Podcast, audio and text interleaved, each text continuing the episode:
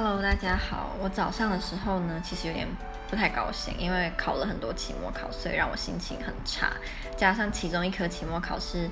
没有料想到的，就那科期末考，我们以为是下礼拜考，结果没想到是今天，所以就完全没有准备，所以我就嗯心情很差。然后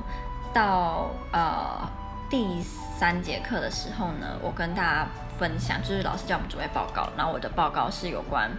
死刑辩护律师，我还给班上同学看了，就是我们与恶的距离里面的一些片段，这样，然后大家就是有几个人都针对他们看到的内容提了一些相关问题，因为波兰是没有死刑的，欧盟国家是不能有死刑的嘛，所以才会常常看到说，当我们执行死刑犯的时候，欧盟就会什么谴责台湾等等，就是因为他们是不允许死刑的，所以就跟同学讨论啊，总之今天好累。